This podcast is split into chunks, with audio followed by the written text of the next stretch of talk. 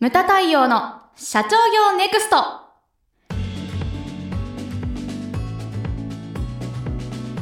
皆様こんにちは。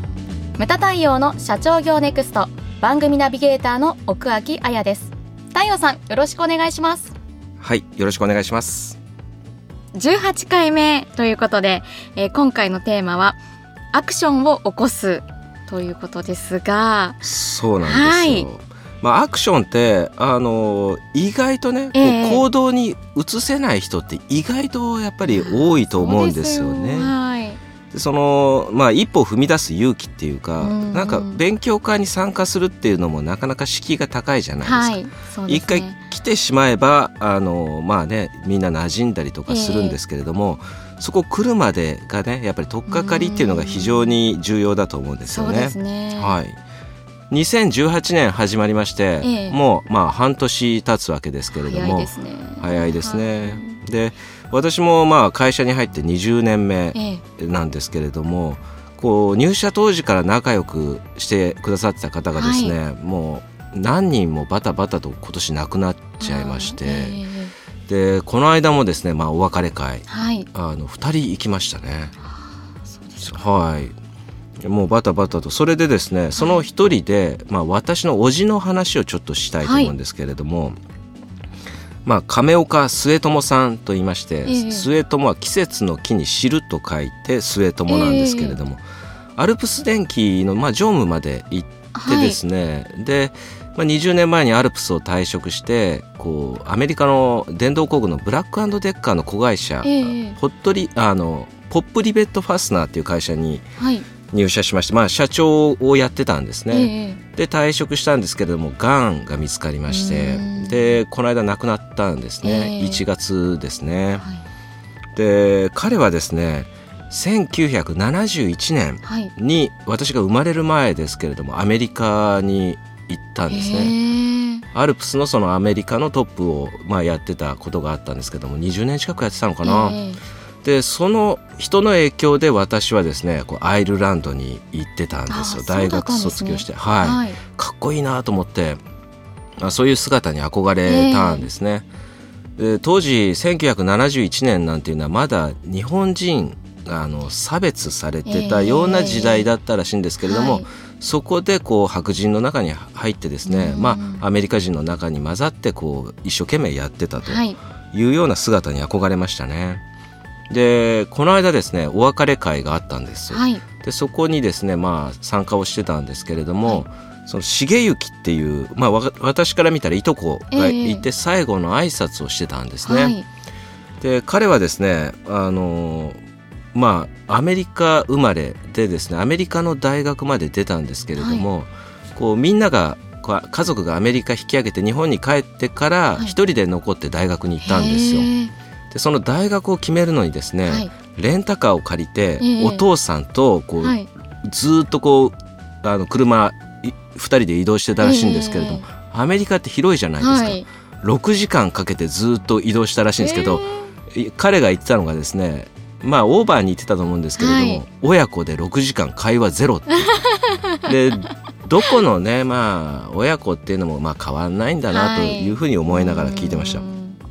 その末友さんっていうのはまああのアイルランド面白いぞって私に勧めてくれた方で、はい、だ私はですね、まあ、結構お酒一緒に飲んだりですとか、えー、そういうような、まあ、付き合い方だったんですけれども、はい、やっぱり親子なると会話がなかったりとか、うん、違う一面を見たような感じもしましたね。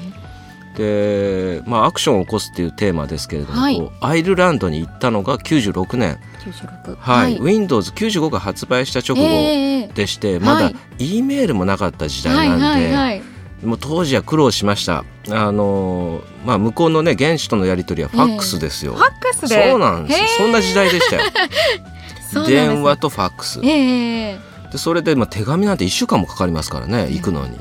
今 E メールのありがたさってそうですよね。数秒できますからね。まあそんな時代でした、はい、でもそれでもやっぱりね一歩勇気を持って私は踏み出したんですよね。でアイルランド行ってですねそこでやっぱり何を得たかって言ったら人脈だと思います。はいまあ、アイルランドのその、まあ、パートナーになったこうデクランっていうアイ,、アイルランド人と、まあ、仲良くなったりですとか、うん、それからですね、まあ、レストランを手伝っていただいた平八茶屋の、まあ、21代目の園部さん、えーはい、社長ですね。うん、でそれからあの寿司三昧の木村さん、はい、ね、アイルランド、まあ、マグロ漁船が来るっていう話をしたら、えー、こうまあ、仕入れ拠点を作りたいって言って飛んできまして。えーでその2年後にできたのが寿司三昧なんですね。でそんないきさつから、まあ、今でもこの人たちとはつながってまして、はい、まあ平八茶屋さんなんていうのは逆にこっちが今マーケティングでお手伝いさせていただいたりとか、えー、でそういうようなつながりができてるんですね、はい、結構話したりするんですけれども、はいはい、中にはやっぱりねそれはお前立場的にラッキーだからじゃないかってこう思われると思うんですけれどもでも私胸を張って言えるのが、はい、そんな時代でも自分から一歩をこう踏み出して、自分で築き上げた人脈っていうような自負はあります。えー、ですのでよく言うのがですね、まあ、買わない宝くじが当たらないのと一緒だと。アクションを起こさなければラッキーとかそういうのは降ってこないと、ね、自分から掴みに行かなきゃいけないというような話をします。はいで私ですね、まあ、後継者長塾の塾長であります井上和弘先生の講演の担当をですね昔やってたんですけれども、はい、その中でも井上先生おっしゃってました。なんと。井上節だったんですけれども、えー、春が来たっていう歌あるやろはいはい。ありますね、ね、春が来た春が来た、えー、どこに来た、はい、あの山に来た里に来た野にも来た、はいでこれちょっと考えていただきたいのが、えこれ順番逆じゃないのっていうふうに井上先生言ってたんですね。はい、でこう文字にして書いてみたらあなるほどだと思ったんですね。え、で山に来た里に来た野に来たってこれ普通あったかいところから花は咲いていくじゃないですか。はい、だから普通だったら野から里里から山っていうふうな感じなんですね。で井上先生あの発想がすごいなって思ったのがね、ね、これね、はい、春じゃないと。これは情報のことやでっていうふうに言ってました。山を越えて情報っていうのがやってくるんだ、はいはい、でもそれを待ってちゃダメだと。自分からね東京とか大阪とかそういうこう大都市に自分から情報を取りに行かなきゃダメなんだっていうような話をされたんですね。それもう20年近く前の話ですけれども、はい、入居してすぐの話ですけれども今でも残ってまして、はい、やっぱり情報っていうのは待っててはダメだと。自分でアクションを起こして取りに行かなきゃダメだというふうにつくづく思ったんですね。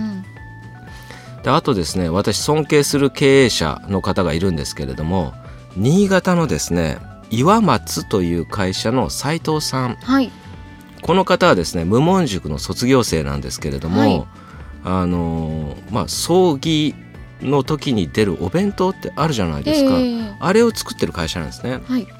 でまあ料亭も新潟市内にあるんですけれども、うん、メインの仕事っていうのはこう葬儀とかにこう出るお弁当を作ってる会社、はいうんうん、でも葬儀っていうのも年々やっぱり家族葬とかこう大きい葬儀がどんどんどんどん減ってるんですよね。えー、そで、ね、それで売り上げが落ちてきてこのままじゃダメだって言って、無門塾の門を叩いたんですね。えー、でその時はまあ彼言ってましたけれどもものすごいやばい状態だと経営的に。それでこう藁をもつかむもうような感じで来たんですね。えー、で彼すごいところはですねじゃあお弁当を待ってるだけじゃダメだから、その配達宅配をしなさいっていうふうに、はいはい、今の会長に言われたんですね。えー、で正直彼はですね宅配今更かよって思ったらしいんですやっぱり最初に考えることは宅配だったらしいんですけれども、はいそんなもんうまくいくわけねえよと思いながら、うん、それでもですね調べたらしいんですね。はい、で彼が目つけたのは MR 弁当というお弁当、えー、MR っていうのはほらあの、はい、ね、製薬会社とかの、はい、まあ、MR っていうのはこのお医者様にその、ね、こうプレゼンとかをしてこう、えー、新薬とかをこう扱ってもらう、まあ、営業みたいなもんなんですけれども。なんか必ずお弁当が出るらしいんですね。そうプレゼント。そうなんです、ね、私も知らなかったんですけどだからポータルサイトがあるぐらいなんです。あそうなんですか、うん、え MR 弁当スペース東京とかやると、はいはい、わわーっと出てくるんですよ、えー、で彼調べたらですね、まあ、新潟にもやっぱりあるんですけれども、は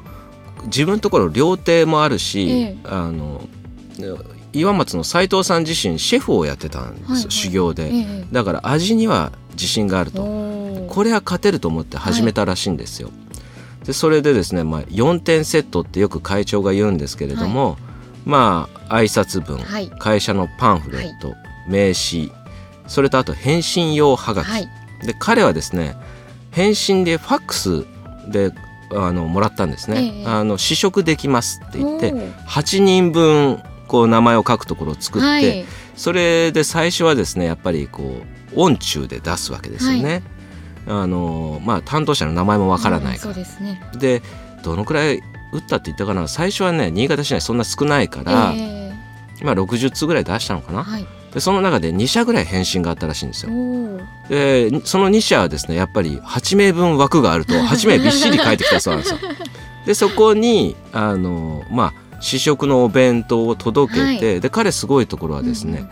あの隣の部署とかにも名刺交換をしてでそれが全部名簿になるわけですよね自分の。そうですね。でどんどんどんどん広げていきまして、はい、あの今ですね MR 弁当の部門だけで、えーと、年でですね7000万。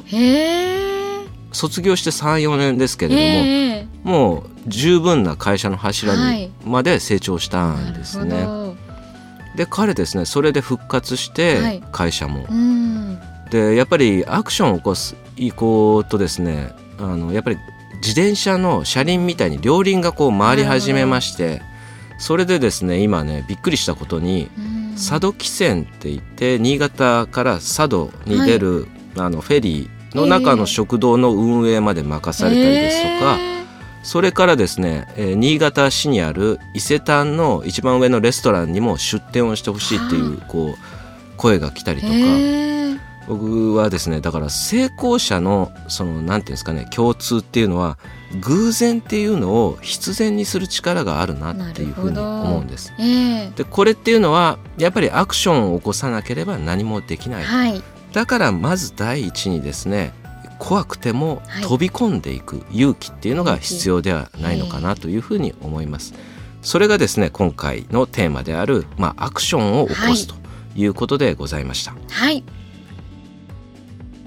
ムタ太陽の社長業ネクストは全国の中小企業の経営実務をセミナー書籍映像や音声教材コンサルティングで支援する日本経営合理化協会がお送りしました。今回の内容はいかがでしたでしょうか？当番組で取り上げてほしいテーマやご質問などございましたら当番組ホームページ上からお寄せください。お待ちしております。それではまた次回お会いしましょう。